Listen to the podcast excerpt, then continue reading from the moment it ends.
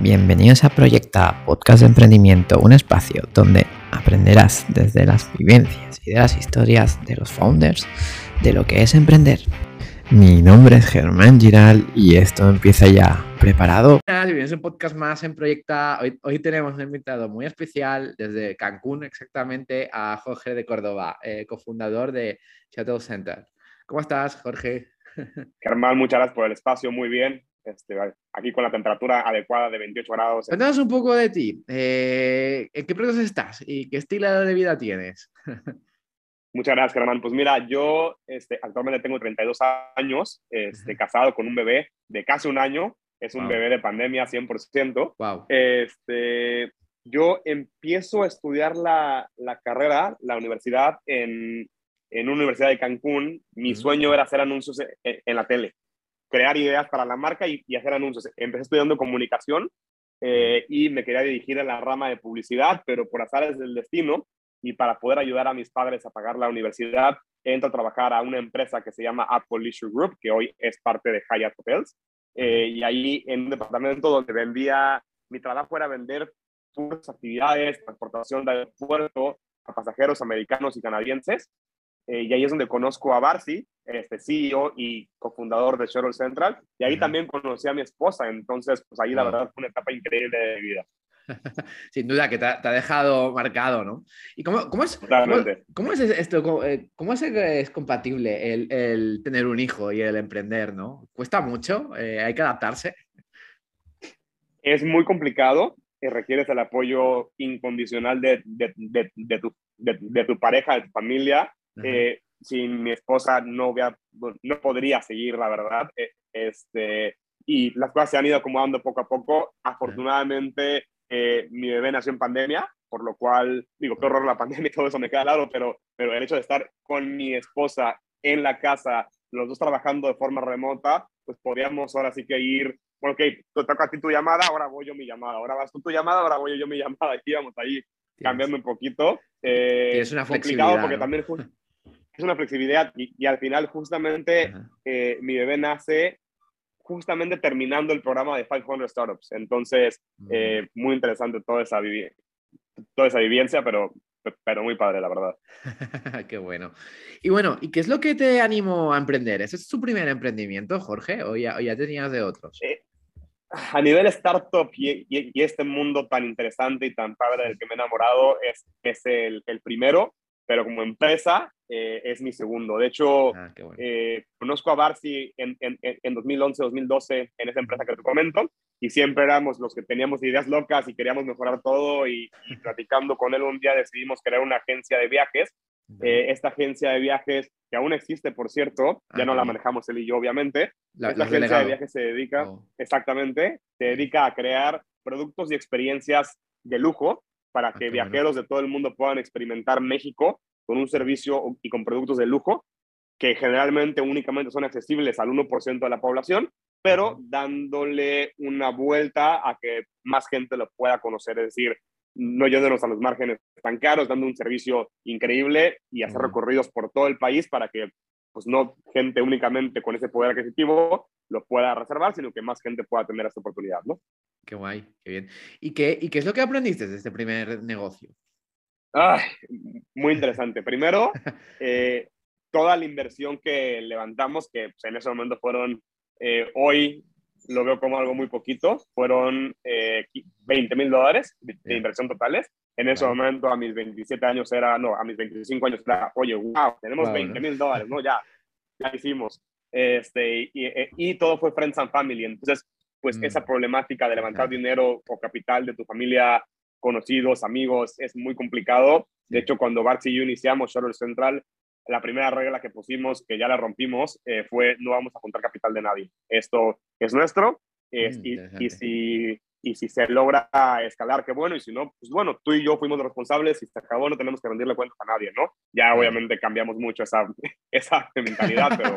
qué, qué, qué, qué, bueno, Jorge. Y ahora sí, cuéntanos un poco. Eh, ¿qué, es, ¿Qué es Shuttle Center? ¿Y cómo surgió la idea? Mira, Germán, Shuttle Central se define como un API que permite a cualquier empresa de viajes vender traslados de aeropuerto a sus pasajeros. De esta forma, la empresa de viajes logra incrementar su revenue hasta en un 20% por transacción.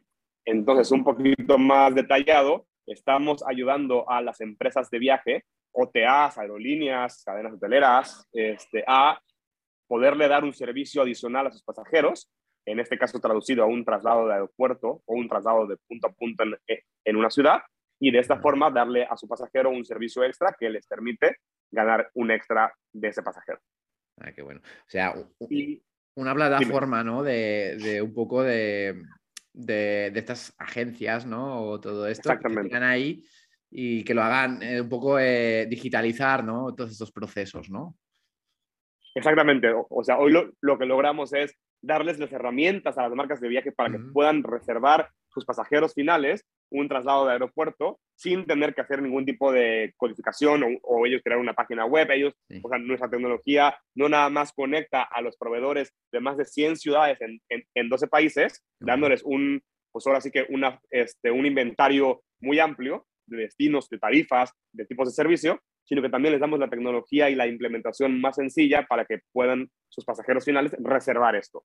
Shuttle Central hoy es 100% B2B, pero B2B2C porque le damos la, tecnología a las empresas de viaje para que su B2C se vuelva transaccionable para la parte de traslados de aeropuerto. Claro, pueden explorar y se puede hacer pasarelas de pago, entiendo, ¿no? También. Exactamente, exactamente. Está, muy bien esto. ¿Y cuál es, cuál es vuestro modelo de negocio? Eh, Shuttle Central lo que hace es integra a los proveedores de, transporte en donde se pueda y, y, donde consideremos que es necesario agregarlos a nuestra plataforma. Una vez integrados a la plataforma, el, el, proveedor de transporte nos da a nosotros una tarifa neta. Vamos a darle un ejemplo de 50 dólares. Entonces, yo de cada reserva en Cancún le pago al proveedor 50 dólares, ¿no? Y con esa tarifa yo se la doy a las marcas de viaje, ya sea vía B2B o B2B2C con mis herramientas de distribución. Ok, el cliente final va a pagar 80 dólares. Tu empresa de viajes, llámese una aerolínea, te quedas con 30 bueno, no, perdóname, te quedas con, con 10, 15, yo me quedo con la diferencia y le pago los 50 al proveedor. De mm. cada transacción, Shuttle Central se queda entre un 25 y un 30% de cada reserva. Ah, qué bien. ¿Y cómo, cómo os diferenciáis eh, con la competencia? ¿no? Porque tenéis muchas, ¿no? Eh, sobre todo habrá alguna que otra más local, ¿no? No tan global como la vuestra. Entonces, ¿cuál es vuestra diferenciación? Son, son dos puntos muy interesantes. Eh, digo, creo que, de hecho, desde cómo nace la idea de Shuttle Central, yo trabajé en Expedia. Después de estar en este emprendimiento con, con, Barcy, eh, me invitan a trabajar en Expedia para llevar la relación comercial entre los proveedores de transporte y Expedia y buscar más proveedores que quisieran sumar a la plataforma de expedia.com eh, en todo el continente americano. Yo tenía que conseguir proveedores y llevar la relación con ellos desde Canadá hasta Patagonia.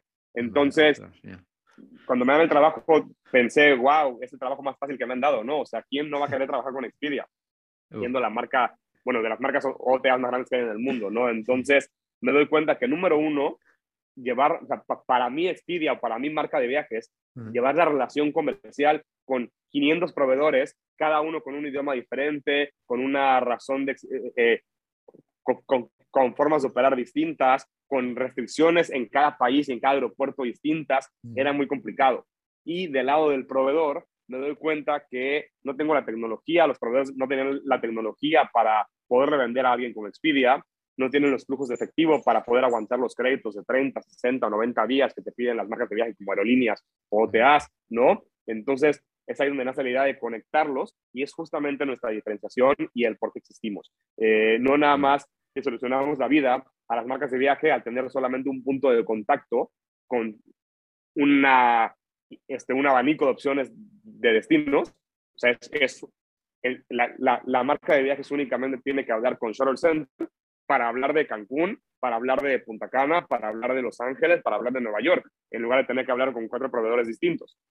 ¿no? Y por otro lado, el proveedor se integra a mi plataforma de distribución en línea donde yo controlo toda su distribución en línea, controlo un poquito el tema de tarifas, cuándo bajarlas, cuándo subirlas, que les convengan más a ellos también, y cuando es necesario y el proveedor, eso nos pasa mucho al inicio, cuando un proveedor está empezando e inicia con nosotros la relación, no puede aceptar el crédito de 30, 60 días. Tenemos que irlo apoyando y pagarle cada semana, luego cada 15 días, luego cada 30, hasta que ya hacemos un match porque ya le hemos dado ese flujo de efectivo para que pueda aguantar los créditos y es ahí donde les ayudamos. Y esa es mi diferenciación.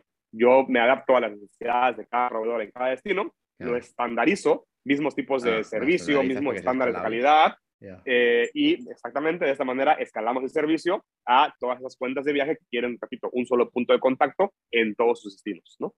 Y, y tú que has, tenido una eh, experiencia previa, ¿no? ¿Tú cuándo crees que alguien tiene que empezar a emprender? Eh, ¿es, ¿es, mejor que venga de una experiencia previa, como, como en tu caso, en Expedia, y se meta en esto? ¿O no tiene, no tiene necesidad por qué, desde tu punto de vista, Jorge? yo creo que tienes que conocer el problema, pero no tan de la mano. O sea, yo conozco el problema, pero fui parte del problema y, y, intenté buscar una solución. Eh, hay muchos otros emprendedores que únicamente buscan un problema que solucionar porque quieren emprender algo y lo hacen muy bien. No tienes que vivirlo de carne propia para emprender algo, simplemente encontrar un, una problemática real y tener, pues ahora sí que la chispa y el equipo para escalarlo y solucionarlo, ¿no? Sí. Pero y, luego de eso, sí que a lo mejor sí encontrar un talento, ¿no? Eh, que sí tenga el expertise, ¿no? Totalmente, yo creo que es muy importante, incluso aunque yo pueda tener la experiencia, y hago comillas aquí en la cámara, aunque no se van a ver en el podcast, eh, pueda tener yo la experiencia eh, y, y, me la sé de todas, todas, pero para nada. Este, lo primero que hicimos en Shadow Central fue integrar al mejor equipo de cracks posibles, la gente que sepa más que nosotros y no cambiar esa mentalidad que, creo que todos nosotros hemos vivido con empleos anteriores o empleos tradicionales donde el jefe quiere ser el que, el, que sabe todo y el que manda. Al contrario, queremos rodearnos de un mm. equipo de personas que, que, nos enseñen a nosotros. Si yo tengo la posibilidad cada vez con más capital de jalar gente a mi equipo, de, que, de, la, de, las personas que yo voy a poder aprender y me van a enseñar cosas cada día, quiero esas personas en mi equipo, ¿no? Sí, la, habéis invertido, en la cultura habéis invertido, ¿no? A, todas vuestras experiencias. qué bueno, qué bien. y volviendo un poco a, a Center, eh, ¿cómo hacéis los filtros a la hora de seleccionar operadoras de, transporte, no? Porque no, no, entiendo que no cogéis a todas, ¿no? Tiene que tener unos, unos requisitos. Correcto. Que, digo, lo hacemos de varias formas. Primero tenemos que revisar qué destino se va a abrir. Entonces, este lado buscamos qué aeropuerto está teniendo mayor crecimiento. Ahorita con la pandemia, pues también tienes que ver qué aeropuerto tiene menos restricciones, qué aeropuerto está recibiendo más pasajeros internacionales, porque Charlotte Central se enfoca en pasajeros internacionales, es decir, no busco un español viajando a España, busco un español que viaja a México, un español que viaja a Estados Unidos, ¿de acuerdo? Un americano que viaja a México o al Caribe. ¿Por qué? Porque tú como, pues como turista nacional sabes en tu país cómo mover. Tú vas a Madrid, sabes que te puedes mover en el AVE, por ejemplo, ¿no? Pero vas a Los Ángeles, te quieres mover de Los Ángeles a otra ciudad, ¿cómo le hago? No lo conozco. Y ahí es donde entra Shuttle Central a darte a ti como, pues como pasajero esa opción, ¿no? Eh, ya que decidimos qué destino se va a abrir, buscamos proveedores, por así que, como dije siempre, este Barcelona, el CEO, hasta abajo de las piedras, ¿no? A ver qué proveedores tienen la capacidad operativa eh, no nos enfocamos tanto en la capacidad en cuanto a volumen, sino en la capacidad de conocer las herramientas y que, y que se adapten a la tecnología que, que, tiene Shuttle Central. Hemos conocido proveedores con 50 unidades que pueden operar un volumen increíble, pero siguen operando en Excel. Mm. Yo necesito que usen mi tecnología para poder estandarizar el servicio. De lo contrario, no se va a poder. Entonces, check número uno, que, que, puedan utilizar la, la, tecnología. Check número dos, que las tarifas se adapten a lo que buscamos a nivel distribución. Al ser B2B, esa tarifa pues, tiene que llevar un márgenes pues, para todos. Eh, y a todos se les pasa un contrato con este ley que, que, buscamos. Oye, cada pasajero que llega, el momento que el pasajero llega, nos mandas, en la, tenemos una aplicación y en la aplicación le das clic a ya recoger pasajero. ¿no? Entonces, si eso se adaptan, el siguiente paso es hacer el onboarding, enseñarles a usar la plataforma y la aplicación de Shuttle Central y hacer pruebas piloto. En destinos donde no tenemos volumen, es ok, voy a abrir el destino, pero le abro la llave un poquito y tenemos dos reservaciones cada semana, ¿no? Ah, ok, ¿cómo nos fue con el proveedor? No, pues de las dos que tuvimos, dos fueron exitosas, 100%. Oye, ahora, oye, estamos abriendo un poquito más la llave a cuatro este, este, reservas. Y así nos vamos. Y en destinos donde ya tenemos productos, como Punta Cana, por ejemplo, que tenemos 150 traslados diarios, o en Cancún, que tenemos como 190 o 200 traslados diarios, si entra un proveedor nuevo que quiere ser parte de este ecosistema, eh, pues ya tenemos el volumen para darle. Sin embargo, es lo mismo. Primero, la primera semana, dos traslados. La siguiente semana, cuatro. Y así lo vamos llevando, porque también puede ser el proveedor muy bueno, sin embargo, no puede con, veces con tanto volumen. Y, ya que es nuestra tecnología y nuestro equipo de logística que se encarga de decir, ok, tu proveedor eres muy bueno, pero no puedes con más de 10 reservas cada semana. pues, solo les mandamos, ¿no? Qué necesario, ¿no? Es, es, montar todos estos procesos, ¿no? ¿Y os, os, ha costado mucho llegar a montar estos procesos? Porque es algo que no, es algo que cuando emprendes al principio, pues no lo haces, ¿no? Pero cuando empiezas a escalar sí que lo necesitas, ¿no? Eh, ¿Te ha costado mucho llegar a este punto? Muchísimo. Este, demasiado, digo, creo que ahorita lo, lo más importante es, pues, creo que todo está con el equipo. O sea, el, el, equipo que, que, que, que debe estar lo más adaptado posible. Tienes que saber a qué equipo contactar y rodearte de la gente necesaria. Mm. Al final, o sea, toda, ¿cómo puedes escalar un negocio? Repito, con el equipo. No puedes hacerlo solo. Eh, como founder, inicia siempre, recuerdo que empezamos Barsi, este, yo y Josafat, que es el primer empleado que tuvo Centro, que afortunadamente sigue aquí y sigue creciendo, este, con toda la parte operativa y logística, eh, este, y pues con el equipo que logra escalar y el equipo se vuelve una parte, pues founders también, porque pues al ser early employees tienes que ver cómo ayudar a, a los founders a que el equipo crezca y transmitir esa cultura hacia ellos es lo más importante de cualquier emprendimiento. Pues sí, es fundamental, la verdad. ¿Y en cuántos, en cuántos países estáis? Hoy tenemos presencia en 12 países. De los cuales no todos están operando al 100% por temas de restricciones, de pandemia, todo esto, pero tenemos presencia en 12 ciudades de Estados Unidos, presencia en prácticamente todo México, todo el Caribe, gran parte de Latino y Centroamérica, y tenemos cuatro, este, cuatro ciudades a prueba en Europa. Tenemos Venecia, tenemos París, tenemos Mallorca eh, y empezando a ver otras opciones para ver si este lado del charco, por así decirlo, de ese lado del mundo, eh, nos puede funcionar a transaccionar. Estamos muy enfocados en el continente americano. Queremos cubrir todo aeropuerto internacional del continente americano para fines de este año, lo, que, lo, cual significa eh, agregar 120 destinos nuevos en menos de un año, pero eh, aparte de eso, ver qué otras opciones hay en Europa, ¿no? Por ejemplo. Sí, tremendo reto, ¿no, Jorge? Muchísimo, pero, pero creo que vamos bastante bien. Y qué, y qué interesante, ¿no? Que estas pequeñas ciudades o, islas, ¿no? Como, islas como Mallorca aquí en España, que son pequeñitas, pues sí necesitan mucho de, estos transportes. Pero también, justamente para nosotros no importa tanto cómo se mueva la gente en una ciudad, por ejemplo, Uber, Lyft, Didi, ¿no? Se enfocan mucho en, ok, ¿cómo se, cómo se mueve el local ahí? Y de nuestro lado es, ok, no, no, no, ¿cómo se mueve el turista ahí? Turista, obvio. ¿Y cuántos, cuántos transportes hacéis al mes? Al mes estamos operando en pasajeros, son 30 mil pasajeros mensuales. Wow, eh, está bien. Eso se traduce a unos eh, unos 10 mil, 12 mil traslados cada mes. Bien, sí, sí. Eh, está bien. Aspiráis a más, imagino, pero bueno, nada mal, ¿no? Poco a poco.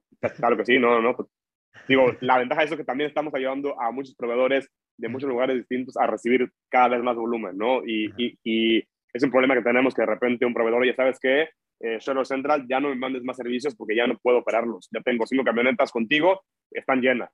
Es un problema porque pues, al final quiero este, mandarles 20 reservas, 50 reservas más, pero pues algo que tenemos que trabajar juntos. Y lo que nos ha gustado mucho es ver a, esas empresas crecer.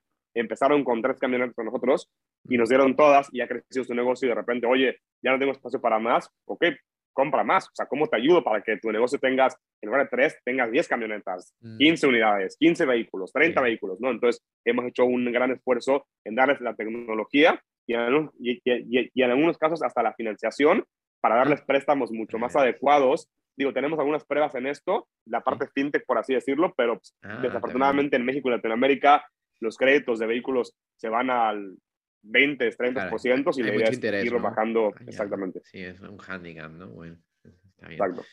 Y vayamos ahora, vayamos a momentos. ¿Cuál ha sido el mayor momento de incertidumbre dentro de, este emprendimiento? Deje de escuchar un poquito, perdóname. Ah, vale, no te preocupes.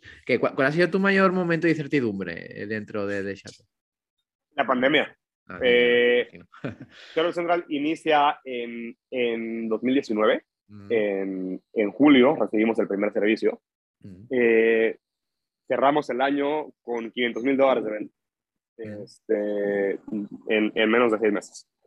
Y empieza Q1 y para fines de febrero, principios de marzo, traíamos ventas por 450 mil dólares. Es decir, en el primer trimestre del año sabíamos que íbamos a superar los seis meses anteriores, ¿no?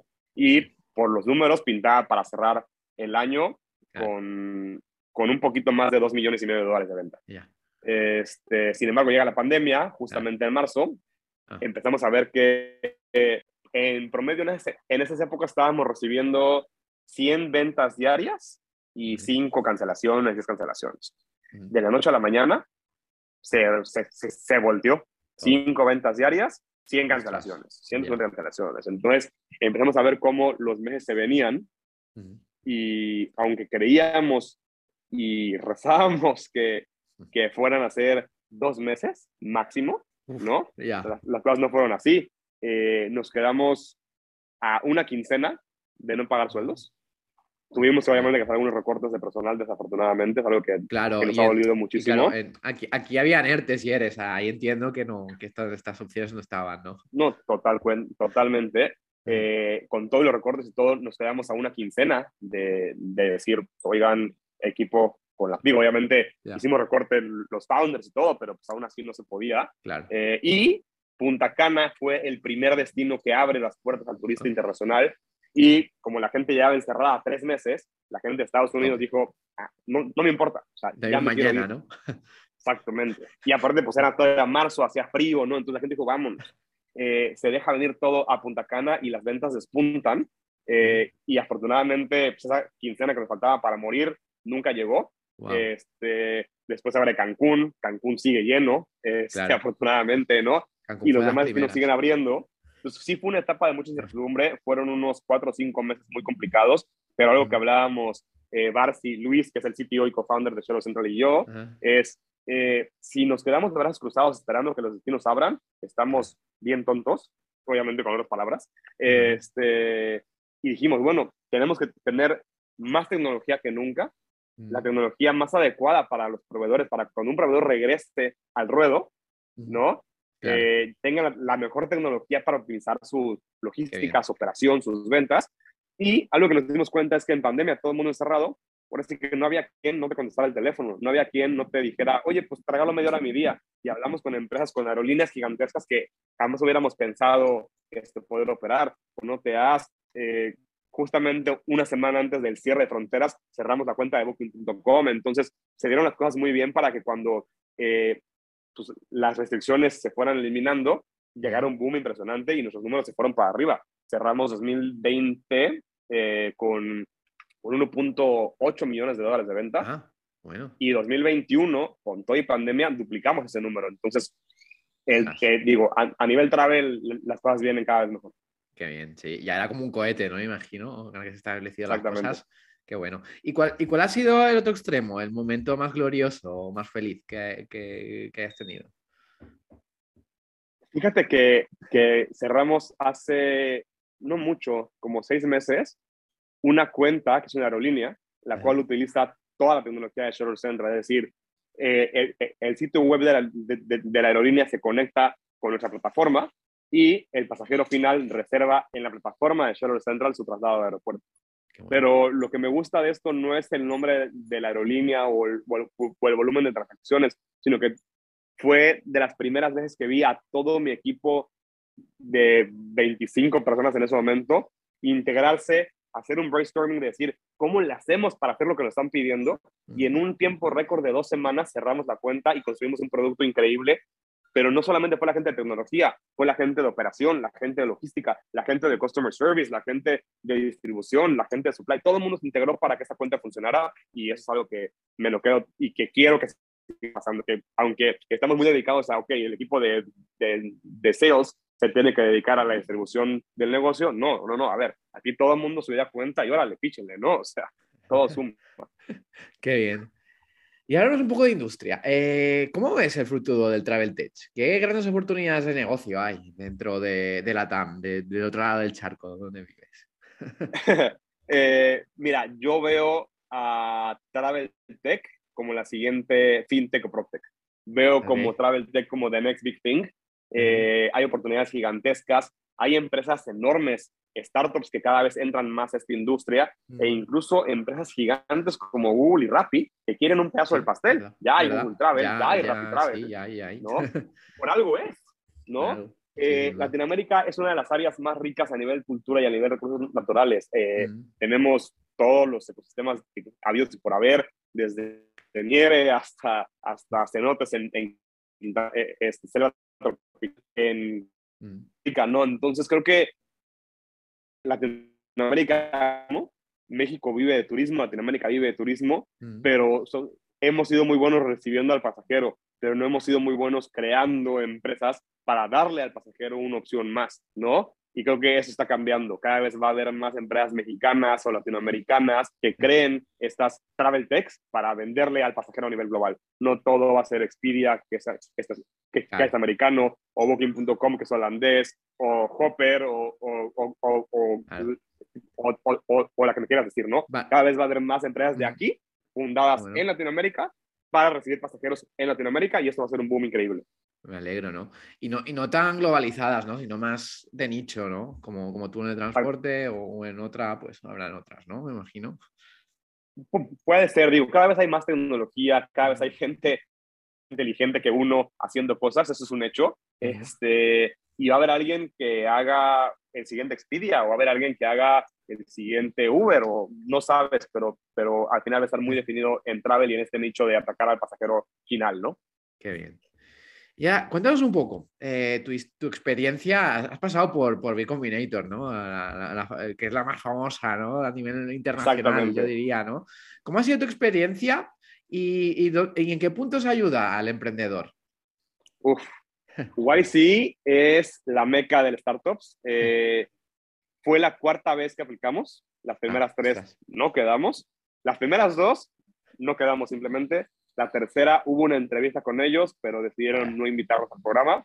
Y la cuarta fue la buena. Por, este, pesados, ¿no?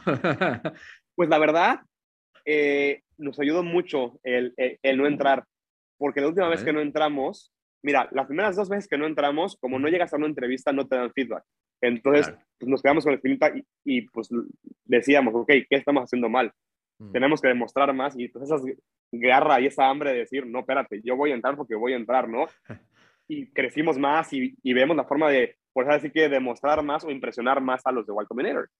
Eh, llega la entrevista, en la entrevista 3, en la, en la aplicación 3 llega la entrevista y nos pasan de feedback que, que están un poquito preocupados de cómo dependemos mucho de, de dos cuentas, que son Expedia y Booking.com, ah, y de cómo dependemos también de, más que nada, dos destinos, que son Punta Cana y Cancún. Mm. Y pues eso nos, nos llega al corazón y decimos, no, espérate, si igual Combinator lo dice, porque uno de nuestros, nuestro primer ángel inversionista, pues fue Gio, CEO de, de, de Guru Hotel, mm. es un startup que también pasó por YC, este, nos dijo desde el inicio, Y Combinator tiene que estar ahí, les doy este dinero, les doy los 100 mil dólares, crezcan su empresa, pero apliquen a YC, apliquen a YC. Entonces nos metió esa espinita, ese chip, ¿no?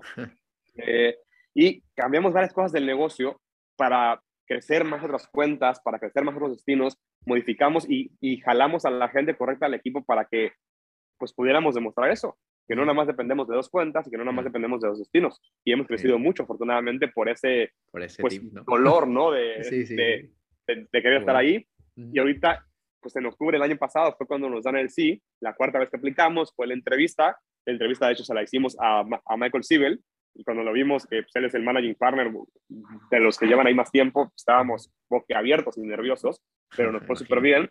Y el programa, que justamente el martes pasado terminó, el martes pasado fue Demo Day, eh, no le puedo recomendar ningún otro programa más que Y Combinator o 500 Startups a un emprendedor. Eh, hay muchos otros programas de aceleración que te ayudan, pero de esta magnitud y de esta forma es impresionante cómo con la persona que hables de Y Combinator tienen una respuesta que te va a volar la cabeza. Pueden no saber de tu industria, pueden no saber de tu negocio, dales media hora y explícales sus problemas y, te y, y ellos se encargan de ver cómo, junto con tu cerebro, te ayudan a resolverlos. Es impresionante cómo las llamadas con ellos duran 15 minutos, 20 minutos, pero todo depende de ti como emprendedor. Hemos escuchado otros emprendedores que no les gustó la experiencia en YC o que no le vieron o, que no van a aplicar porque no le ven valor.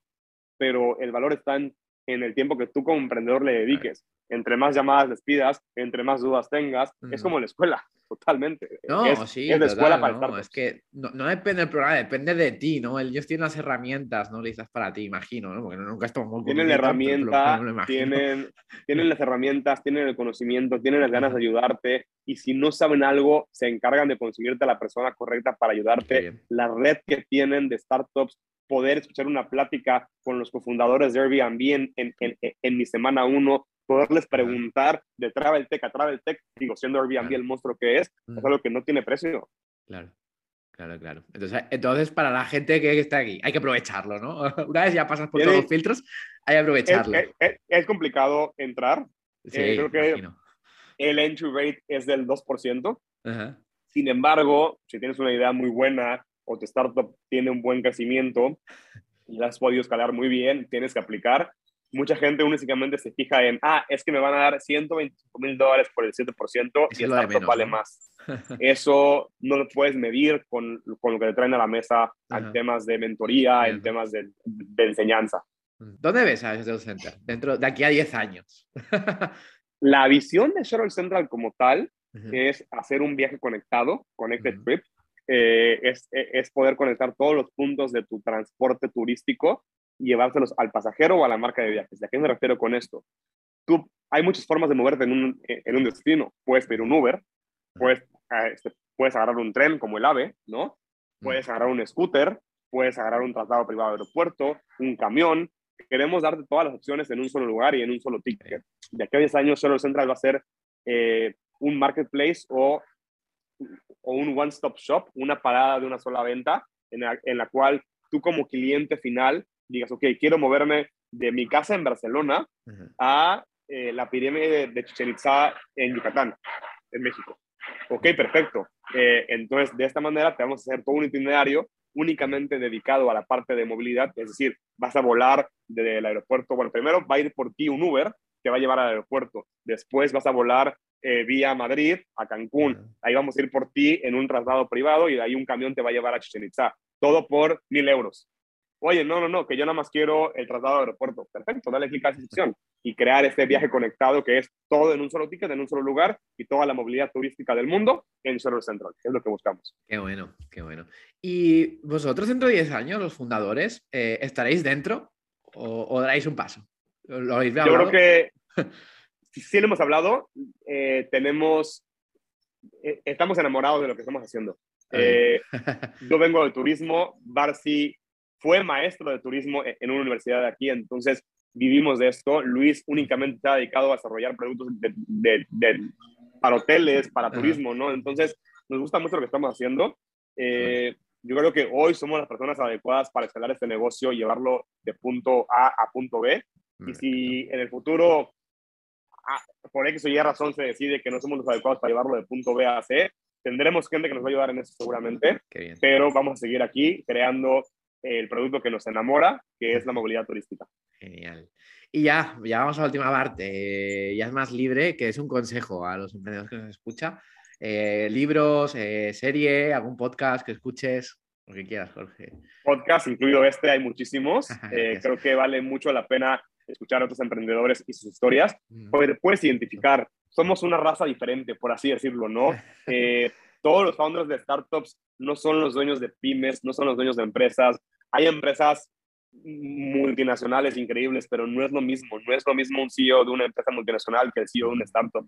Las problemáticas que uno tiene, eh, cómo escalar un negocio, cómo buscar capital, cómo hablar con fondos de inversión, escuchar el no todo el tiempo y seguir ahí, seguir con el ánimo de frente. Siempre le digo a Barcy que pues parecemos actores, viendo audiciones, nos dicen que no, no salimos en la película, ¿no? Y de repente pues te llega un papel ahí, mira, pues te doy tanta lana que equivale a una miniserie o vas a play o, o, o vas a hacer la del muertito en, en, en, en CSI, ¿no? Este, y, y, y, creo que vale mucho la pena escuchar otras historias. Series, digo, ahorita acaba de salir la serie de We Rush en Apple TV, este, con que es toda la historia de WeWork, que vean esa serie, por favor, te enseña muchísimo de qué hacer y qué no hacer, lo cual me gusta que pues cada founder va a ir, a ir viendo, ok, esto lo quiero hacer, esto no me gusta, para bien o para mal, ¿no? Ah, digo, no todo, lo, no siempre la mejor persona, todo es bueno, tienes que tú como, como persona aprender a agarrar, ok, esto sí lo quiero aprender o lo quiero imitar y esto, pues no, ¿verdad? Este, entonces, pues eso, es, es lograr escuchar. Y algo que aprendí en la pandemia y les invito a todos a hacerlo, es busquen siempre ayuda o busquen gente que los pueda asesorar. Eh, la industria de los startups es una comunidad más que nada muy abierta.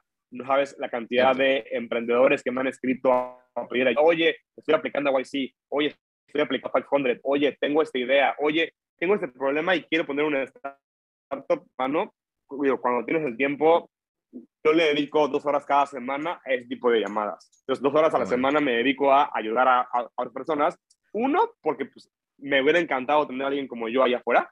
y dos, nunca sabes quién es el siguiente Uber, nunca sabes quién es el siguiente Rappi, ¿no? Entonces, digo, vale la pena conocer a todo el mundo y crear esta vida de relaciones. Y al final este mundo es para eso, para que te relaciones con más personas y conozcas a cada vez más gente. Y si son personas del ecosistema emprendedor, mejor aún.